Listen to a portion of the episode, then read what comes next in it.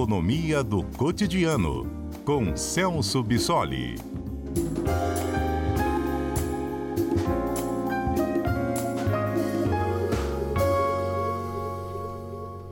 Professor Celso, tudo bem? Professor Celso, Boa tarde, sumiu? Mário. Boa tarde a todos. Boa tarde. O senhor viu o número da inflação de abril, professor? Batendo recorde, se não me engano, desde 95, né? Não temos o IPCA para abril como foi desse ano. Sim, sim. É, isso está dentro das expectativas do que a gente tem, inclusive do que a gente tem observado, que a gente espera para pro próximo, os próximos períodos, que é essa aceleração da inflação. Né? O, o valor que nós já temos acumulado da inflação para esse ano, que já está em 3,2%, já indica, né, e o Banco Central acabou de reconhecer isso publicamente, que esse ano, mais uma vez, nós vamos estourar o teto da meta, que é de 5% ao final de 2022. Juros. O que a gente nem sempre comenta é que o governo ele pega muito dinheiro emprestado, né? a dívida pública. E se ele aumenta a taxa de juros, ele vai aumentar o preço do dinheiro que ele mesmo está pegando emprestado.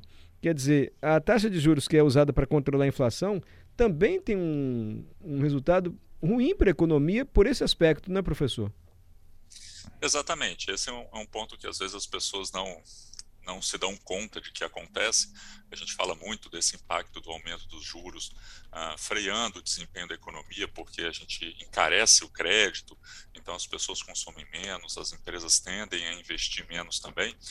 Mas uh, a gente tem um impacto também muito negativo, como você mesmo falou, em cima da, da dívida pública.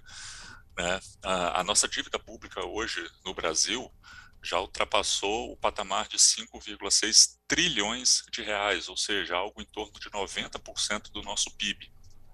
Né? E, e, com uma dívida deste tamanho, é, só para vocês terem uma ideia, no ano passado a gente pagou em juros ah, quase 450 bilhões de reais. Né? E, e, qual é o problema? Que para que o governo financie as suas dívidas, ou seja, quando o governo gasta mais do que arrecada, e é o caso do Brasil, ele precisa emitir esses títulos do Tesouro Nacional justamente para captar esses recursos e financiar esses gastos que não são cobertos pela própria arrecadação do governo.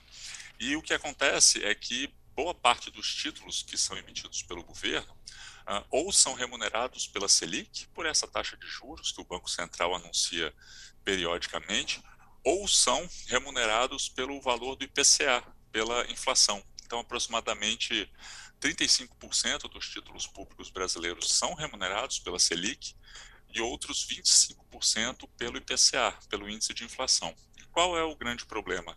Que esses dois indicadores têm apresentado tendência de alta nos últimos anos, né, ou no, nos últimos meses. A Selic hoje já está em em 11,75% ao ano, e nós já temos a perspectiva de que o Banco Central vai precisar elevar essa Selic pelo menos para o patamar de 12,25%, né? E a inflação, como a gente acabou de comentar, também tem apresentado sinais de alta, mostrando que a gente vai ultrapassar o teto da meta. O que, que eu estou querendo dizer com isso? Que boa parte dos títulos né, que são utilizados para financiar a dívida pública brasileira vão ter um aumento na sua remuneração, seja por conta da Selic ou pelo IPCA, o que significa na prática que o governo vai gastar mais para manter essa dívida. Só para que ah, os ouvintes tenham ideia, uh, para cada ponto percentual que a gente aumenta a Selic, né, ou seja, quando ela aumenta, por exemplo, de 10% para 11% ao ano, a gente está colocando um custo adicional de pagamento de juros de aproximadamente 30 bilhões de reais. E também para cada variação de um ponto percentual, só que agora na inflação, a gente está acrescentando também um custo de aproximadamente 12 bilhões de reais no pagamento de juros. Então, isso significa que a gente compromete uma parte importante do orçamento público só com o pagamento de juros dessa dívida, e isso, claro, acaba estrangulando as ações que o governo poderia fazer em outras frentes. Né? Então, do ano passado, agora de 2021, uh, ah, como eu falei, o Brasil gastou quase 450 bilhões de reais com pagamento de juros, e isso supera em muito o valor, por exemplo, que nós vamos gastar com o Auxílio Brasil, né, que é o antigo Bolsa Família, que está estimado em mais ou menos 90 bilhões de reais e também supera muitos dos gastos que nós temos com saúde e com educação, que juntos totalizam quase 200 bilhões. Ou seja, a gente gasta com o pagamento de juros muito mais do que com essas outras ações governamentais.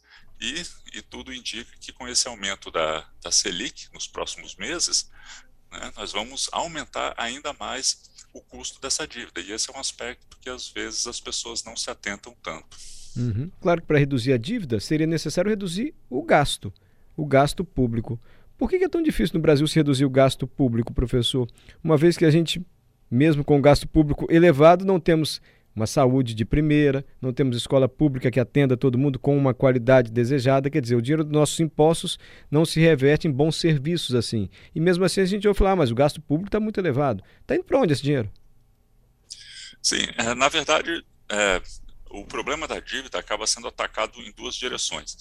Realmente, o primeiro ponto é, é esse ajuste dos gastos públicos, ah, embora a gente tenha um orçamento uh, anual significativo, só para vocês terem uma ideia, agora em 2022, esse ano, o nosso orçamento foi aprovado em 4,7 trilhões, né, que é o orçamento público, claro, pra, praticamente metade disso vai para o pagamento dos juros da dívida. Então, uma primeira frente seria é, aplicar muitos desses recursos com muito mais eficiência em ações que realmente podem garantir um nível maior de bem-estar para a população.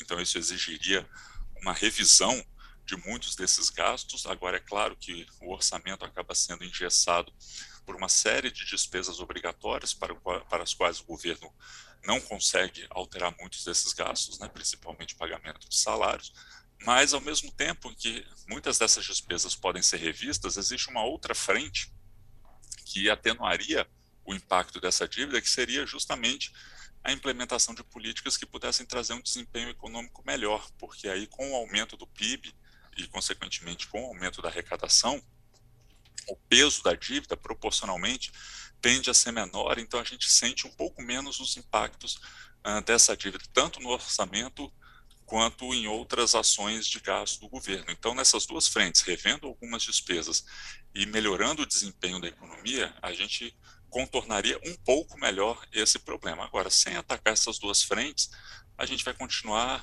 vivenciando todos esses dilemas de ter um país com uma economia fraca, que acaba apresentando um comportamento ah, muito limitado da economia, com um crescimento muito oscilante, né, hora cresce, hora não, ou algo muito próximo de zero, né, e com essa fragilidade econômica, isso tem um reflexo direto no, no nível de bem-estar e na qualidade de vida da população que sente diretamente ah, os custos da, da arrecadação e uma contraprestação de serviços muito aquém das necessidades da população. Professor, é, nós lendo o noticiário econômico, a gente vai aprendendo que, olha, com o arrefecimento da pandemia, houve, uma, houve um aumento da demanda pelas commodities. Então o mundo inteiro passou a consumir mais commodities. E aí veio a guerra. Isso tudo impactou a inflação, porque houve um momento de demanda mesmo e há um, uma preocupação mundial com a inflação. Mas no Brasil ele está mais descontrolado do que em outros países? Pela, pela nossa estrutura econômica e, e dado o peso que o comércio de commodities tem, Uh, para o Brasil, a gente acaba sentindo isso de forma mais significativa. As commodities têm um peso importante, nós somos um, país que exporta muitas dessas commodities para o resto do mundo, o que faz com que uh, os preços no mercado interno tendam a acompanhar os preços do mercado externo. Então, é por isso que nós estamos vendo um, uma disparada no preço de muitos alimentos, né, porque os mesmos produtores que produzem os alimentos aqui no Brasil são aqueles que exportam e também que abastecem o mercado interno, então o, os preços acabam se misturando e a gente paga um pouco por essa, essa alta do, dos preços no mercado internacional e, além disso, ah, tendo esse descontrole dos gastos públicos. E agora, nesse ano especificamente, né, somado com esse período eleitoral que acaba sendo um pouco mais conturbado, a gente tem algumas, algumas movimentações de capital que acabam afetando o nosso câmbio. Né? Até pouco tempo atrás o dólar estava bastante elevado, o que encarecia bastante as nossas importações, então é o que a gente chama de inflação importada, né?